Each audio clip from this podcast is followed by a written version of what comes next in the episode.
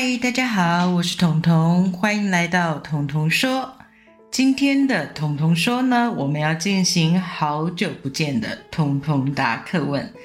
在节目开始之前呢，要先跟大家说一下，因为我最近在整理房间，所以目前我的房间很空旷，所以回音变得好大哦。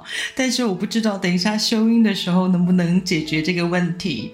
如果不能的话，还是要请大家多多见谅，再一次的多多见谅。好，今天的彤彤答客问呢，我们要针对上一集人生的脱队来进行答课问。今天的主题叫做“活下去的理由”，因为在上一集人生的脱队之后，我收到了很多听众的回响。我不知道这么严肃的话题竟然会让大家有这么多的想法，但我觉得挺好的，因为那就是我当初录人生的脱队的时候希望得到的分享。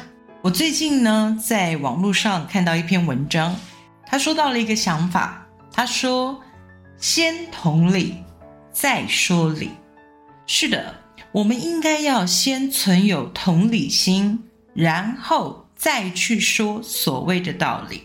我们应该要先照顾对方的情绪，然后再来处理问题。在情绪没有得到安抚之前呢，很多我们觉得很有道理的话，其实对对方来说，很可能是很难受的情绪。就是我们觉得那些话很有道理啊，为什么都听不进去呢？为什么都听不懂呢？很可能是因为我们太急着说道理了，所以我们忘了先同理。也就是以前我们在节目当中说过的，我们需要理解，然后去体贴对方的情绪。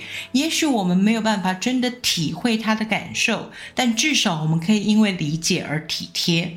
所以呢，在我们提供建议的时候，很常犯的错误就是那种，你就照我说的去做啊，你就听我说的，啊，或者是跟对方说啊，你想太多了啦。我们最常听到就是这个，不管你想的是什么，然后当你说出来以后，很可能你得到的回应就是，哎呀，你想太多了，你不要想那么多就好啦，想那么多干嘛呀？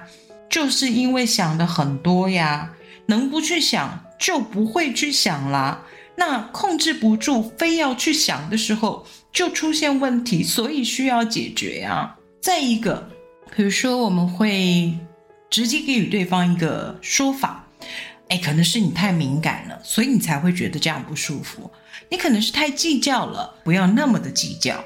我们可以理解你，我们可以体贴你，我们可以想办法的同理你。但是每一个生命都有它不同的体验，每一个生命都有它不同的遭遇，所以我们没有办法完全体会对方的苦，而那个痛苦很可能就是他想要主动脱队的原因。在上一集人生的脱队之后，我收到了几位朋友的反应。有人跟我讲说：“哎，我觉得你说的好棒哦，你说的都好到位。”但是他提到一个问题：那放弃自己的人要如何找到新的方向呢？其实我想要回答的是：你为什么要那么急着找新的方向？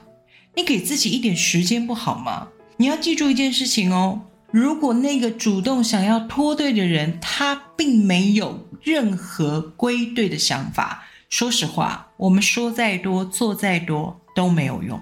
面对这些想法、这些念头的时候，我们不要那么的恐惧，不要那么的害怕，因为很多人都会有，但是不一定每个人都会去执行。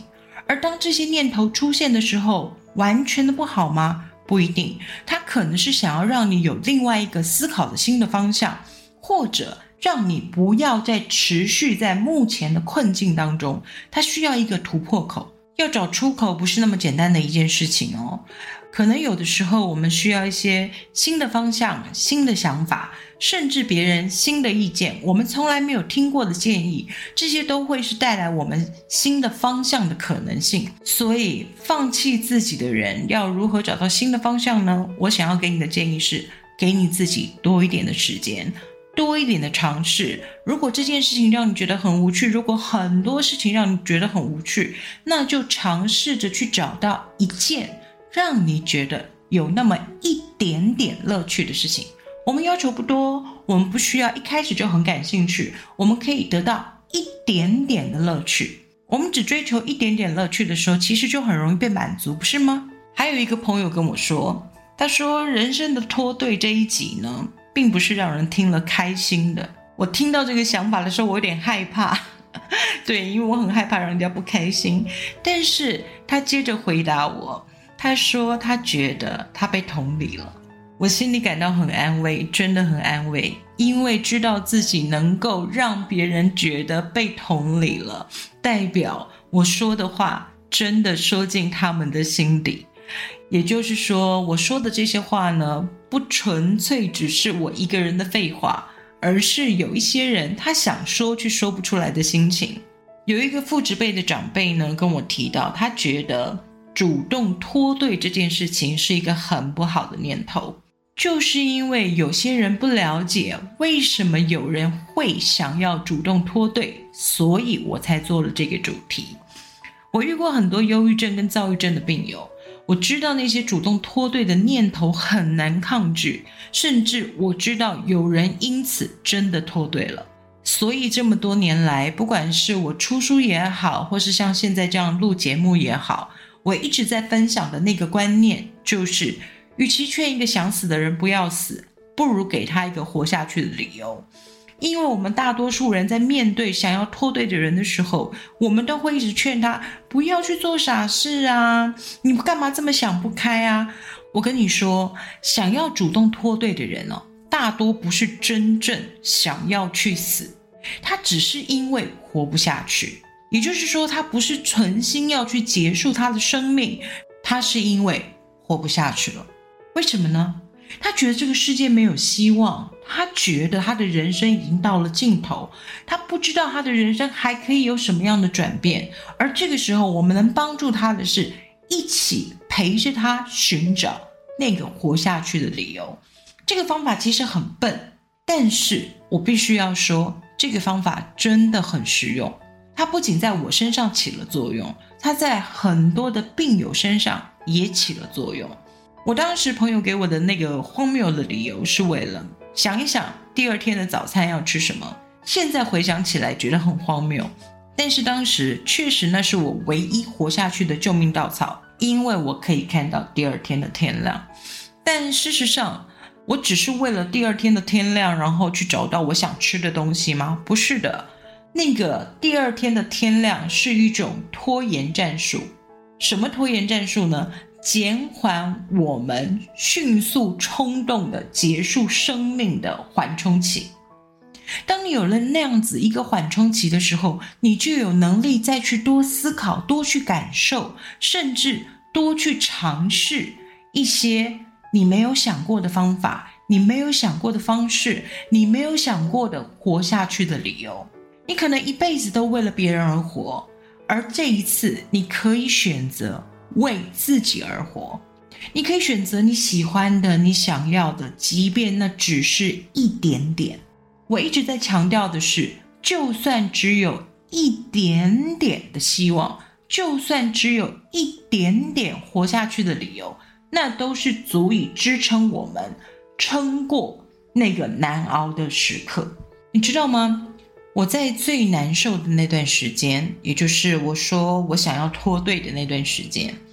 我每天在想的一个问题是：我究竟还有什么存在的价值？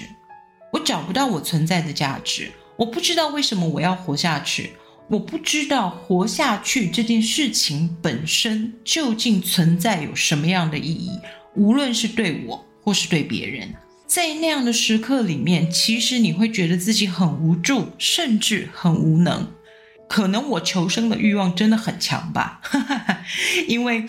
我一直想要找到那些对别人来说微不足道，可是对我来说可能很重要的细微的小事、细微的小细节，让我能够支撑活下去的意念。所以我很珍惜每一次的机会，我很珍惜每一口的呼吸。每一次快要停止呼吸的时候，我就会告诉我自己：忍耐，再呼吸一口就好，再一口就好，再一口就好，然后就一口接一口。不开玩笑哦，真的是这样。当你想要脱队，当你觉得你真的撑不下去的时候，告诉自己，再多呼吸一口就好，一口，再一口，然后再一口。我们永远有下一口呼吸的时间，我们永远不需要停在这个痛苦的瞬间，因为只要呼吸，这个瞬间就过去了。那个想要离开的念头也会慢慢随之离去。其实这样说起来好像很简单，可是，在过程当中，确实当事者是非常非常辛苦的。因为他要不断的去抗拒那种结束的诱惑，那种一切到此为止的诱惑。但是，当我们再一口呼吸，再一口呼吸的时候，你会发现，原来是可以继续下去的。因为我们熬过了那个最难熬的瞬间，所以我们可以再为自己努力一点点。好，今天我想说的就是这个活下去的理由。不要忘记，只有你自己愿意改变。别人才能够找到方法来帮助你。如果你自己本身是没有意愿要改变的，那么任何人、任何方式都留不住你。记得哦，一定要自己想要改变。你可以熬过那个瞬间，你可以改变那个瞬间，你可以在想要停止呼吸的时候再用力的呼吸一次，就这么简单。我们可以慢慢的。努力的尝试。上次是一个很严肃的话题，今天呢答课问我就不想那么严肃了。不知道这样的回答能不能让大家满意，但是我尽力而为。好，彤彤的答课问呢，其实就是回答各位听众所提出的各种想法、各种回馈、各种反应，所以欢迎你们提供想法给我，我也会很乐于跟你们分享我的看法。彤彤的答课问，哇，下次又不知道是什么时候才会进行这个单元，希望很快的可以再跟大家交流。好，彤彤说，我们下次再见。